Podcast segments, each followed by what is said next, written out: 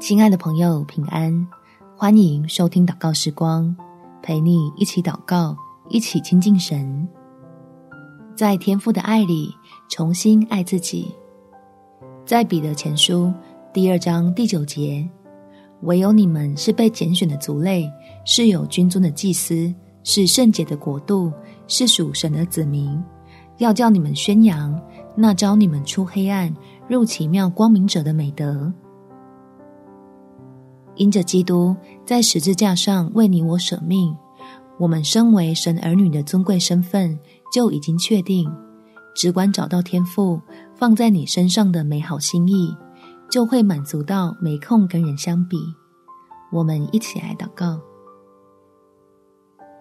天父，求你给我智慧，能破除那些令人沮丧的自我认同，让我曾被掩盖的价值重新展现出来。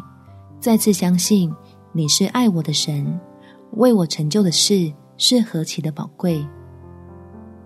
虽然我在世上的生活有许多的不如意，可能工作、收入、背景条件也没法跟旁人比较，但我仍然感谢有基督的救赎，使我知道最重要的事物是长存在天上。所以求圣灵来安慰我。在软弱时加力量给我，让我脱离自怨自艾的网罗，起来成为神手里尊贵的器皿，使自己被你赐福兴起，能行出各样的善事，见证我的神有多么的丰富。感谢天父垂听我的祷告，奉主耶稣基督的圣名祈求，阿门。祝福你能够专注的跟随耶稣，有美好的一天。